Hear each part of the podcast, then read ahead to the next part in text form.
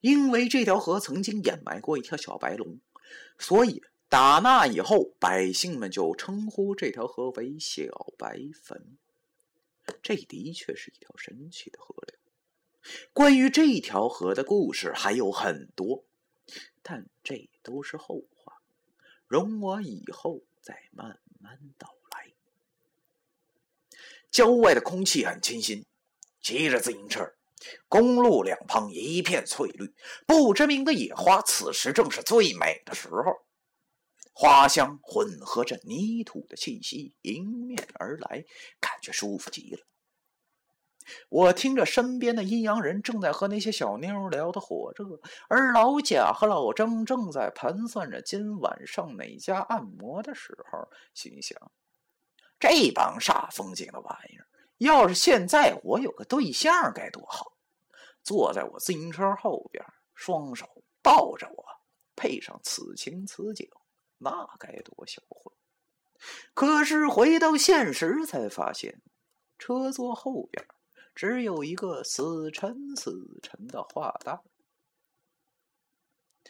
大概快中午的时候，我们到了八岔河边，老贾和老张对着我们说。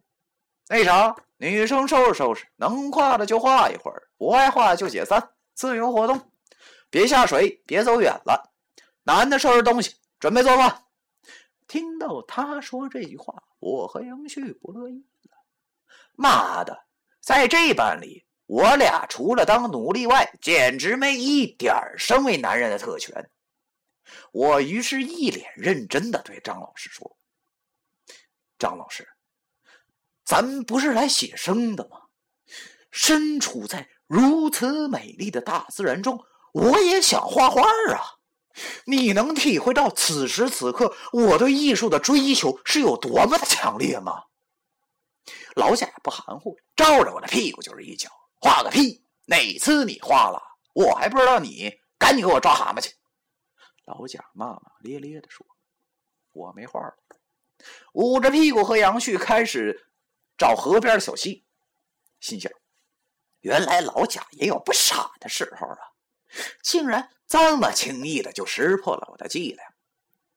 老贾让我俩抓蛤蟆，并不是癞蛤蟆，而是一种这边河旁小溪里的这种青蛙，抓来用火烤了，很好吃，很嫩，用来下酒那是再好不过了。六七月份。正是它们繁殖的时候，数量多的惊人。要抓它们，还有个窍门，就是脱了鞋以后，走到水中趟水，小溪或者是水泡子，经过这么一弄，顿时水变得浑浊。躲在石头或者沙子里的青蛙受到惊吓后就钻了出来。这时先不要动手，而是等它们安静了，看准后快速出手。基本上是万无一失，扎到后往岸上使劲一摔，就把他们摔死了。第五章完。